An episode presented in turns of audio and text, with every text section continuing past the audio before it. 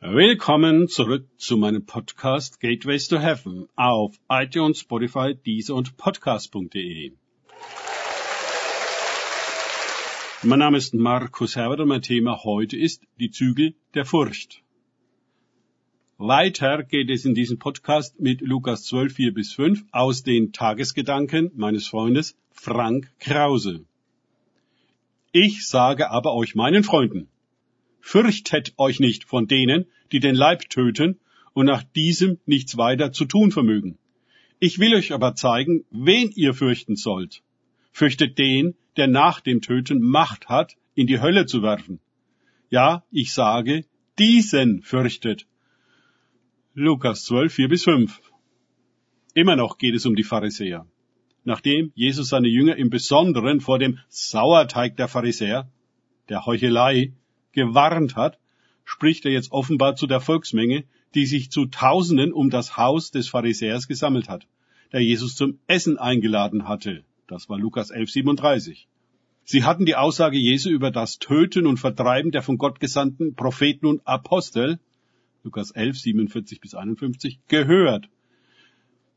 Denn die frommen Oberen aller Zeiten neigen dazu, jede Abweichung von ihren Vorgaben zu verfolgen und streng zu ahnden am besten mit einer medienwirksamen Hinrichtung, die allen klar macht, wer das Sagen hat. Und wie immer müssen wir feststellen, dass Jesus über grundlegende Prinzipien spricht, die immer gelten, auch heute. In aller Welt wurde und wird keine Gruppe so sehr verfolgt und getötet wie die Christen. Der Hauptverfolger wurde häufig die Kirche selbst, die vor den Schriftgelehrten und Pharisäern übernommen wurden denn sie wissen ja besser als alle anderen, wie Religion geht. Die Furcht der Menschen aufzufallen, in Frage gestellt zu werden, gar vorgeführt und untersucht zu werden, ob sie denn auch korrekt, linientreu, kadavergehorsam und den Herren genehm sind, wird voll ausgenutzt, um sie zu kontrollieren bzw. fremd zu bestimmen.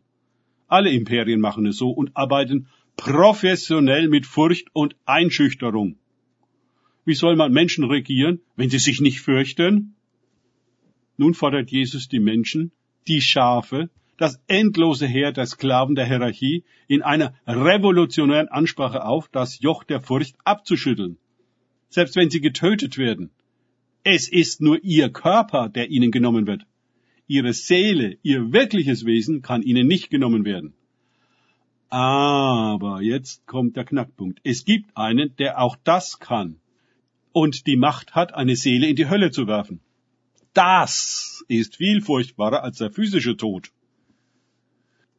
Ich glaube nicht, dass es Jesus darum geht, die Leute mit der Hölle zu bedrohen, sondern darum, Klarheit über die wahren Machtverhältnisse zu schaffen. Die Macht des Systems, die Hierarchie der Obrigkeit ist begrenzt auf das Irdische, wohingegen die Macht Gottes unbegrenzt ist. Also sollten wir uns besser an Gott orientieren und uns mit ihm verbünden. Dann überwinden wir die Welt. Ja sogar die Todesfurcht. Gott offenbart uns eine Wirklichkeit, die wir Himmel nennen, die uns ganz nah ist.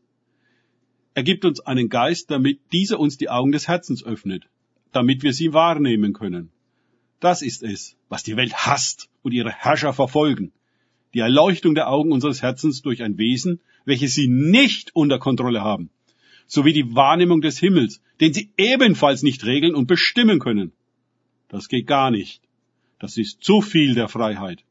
Dies muss verboten werden, gerne bei Todesstrafe.